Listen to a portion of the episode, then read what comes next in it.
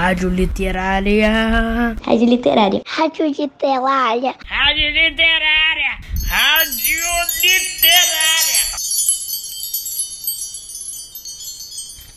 Olá, meus ouvintes da Rádio Literária. Eu sou Kate Benedict. Bem-vindos ao programa Hora da Literatura.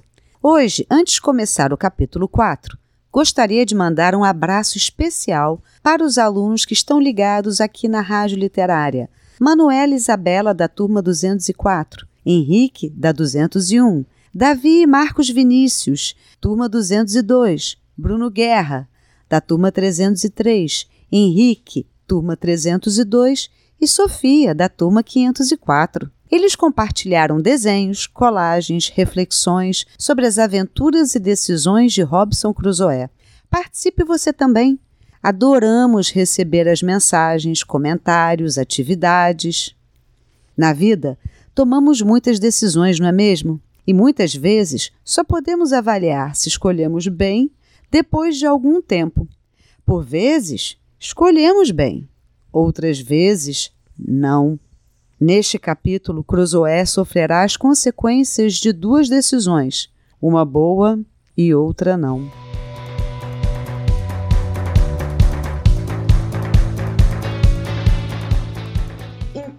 Caros ouvintes, quando estamos isolados, temos que construir a nossa realidade, com o que temos à mão e com nossa força interior, percebendo o ambiente que nos cerca e aprendendo sempre como podemos nos adaptar e descobrindo que podemos transformar em nós e em nossa realidade.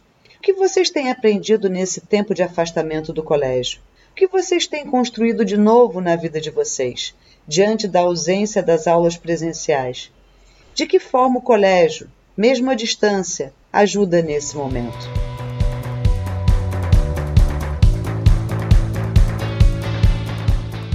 No dia seguinte, acordei tarde.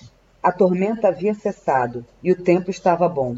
O navio se encontrava nas proximidades do rochedo em que eu batera na véspera.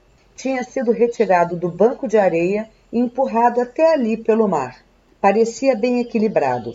Resolvi ir até lá a fim de ver se conseguiria pegar algumas coisas de que precisava. Pouco após o meio-dia, a maré baixou de tal modo que pude caminhar até chegar a uns 400 metros do navio constatei que, se tivéssemos permanecido a bordo, todos teríamos nos salvado e eu não estaria sozinho. Esses pensamentos me tiraram lágrimas dos olhos, mas como não adiantava chorar, decidi prosseguir. Tirei a roupa, pois fazia muito calor, e entrei na água. Ao me aproximar do navio, não encontrei um modo de subir a bordo. Como grande parte dele estava fora d'água, não havia nada a meu alcance em que pudesse me agarrar. Contornei-o duas vezes e então avistei uma corda, admirado de não tê-la visto antes. Agarrei-me a ela e, com muita dificuldade, subi até o castelo de proa. Primeiramente, verifiquei o que estava estragado e o que encontrava em boas condições de uso. Descobri que todas as provisões estavam secas e enchi os bolsos de bolachas que fui comendo enquanto procurava outras coisas. Havia diversas vigas sobressalentes, bem como alguns mastaréus de gávea. Joguei-os na água e desci pelo lado do navio. Então os amarrei fazendo uma jangada, que, pelo que percebi, era forte bastante para suportar um peso razoável. Voltando ao navio, apoderei-me de três baús de marinheiro que enchi de provisões e de roupas suficientes para o momento. Depois de muito procurar, achei o baú do carpinteiro, infinitamente mais valioso que uma carga de ouro. Na cabine principal havia duas caçadeiras, duas pistolas, um saquinho de munição e duas espadas velhas e enferrujadas. Encontrei ainda três barris de pólvora, dois dos quais estavam secos e o terceiro molhado. Tínhamos a bordo um cachorro e dois gatos. Levei os gatos comigo. O cachorro saltou no mar e me acompanhou nadando até a praia.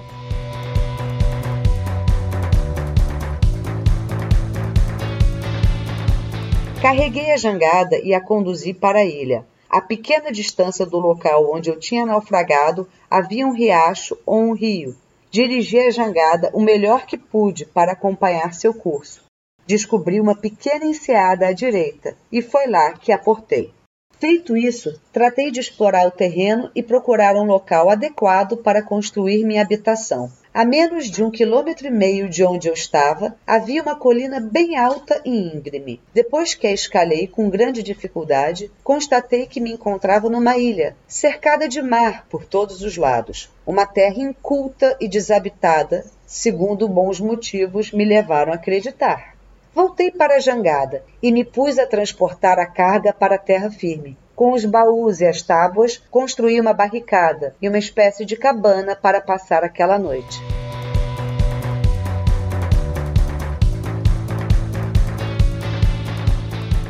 Resolvi fazer mais uma viagem até o navio para buscar todas as outras coisas.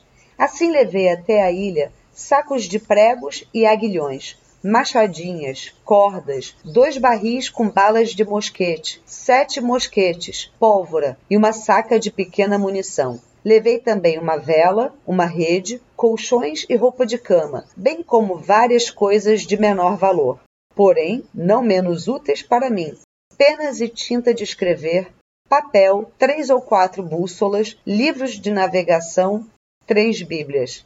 Depois de conduzir minha segunda carga até terra firme, armei uma pequena barraca, estendi um dos colchões no chão e, colocando as duas pistolas na cabeceira, deitei-me numa cama pela primeira vez desde o naufrágio e dormi. Nos treze dias seguintes, voltei ao navio onze vezes e transportei para minha ilha tudo o que duas mãos poderiam carregar. Na décima segunda viagem, encontrei algumas moedas europeias e alguns duros, sendo uma parte de ouro e outro de prata. Olhando para o dinheiro, sorri e disse em voz alta: Para que serve esta droga? Não tenho como gastá-lo. Vou deixá-lo aqui. No entanto, pensei melhor e resolvi levá-lo comigo. Naquela noite, ventou muito o tempo todo e de manhã, quando olhei para fora, o navio tinha desaparecido.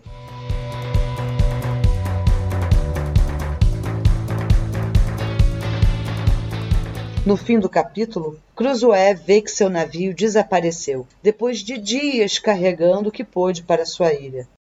O que você levaria para sua ilha deserta? A partir do próximo episódio, saberemos como ele fez para sobreviver por tanto tempo isolado.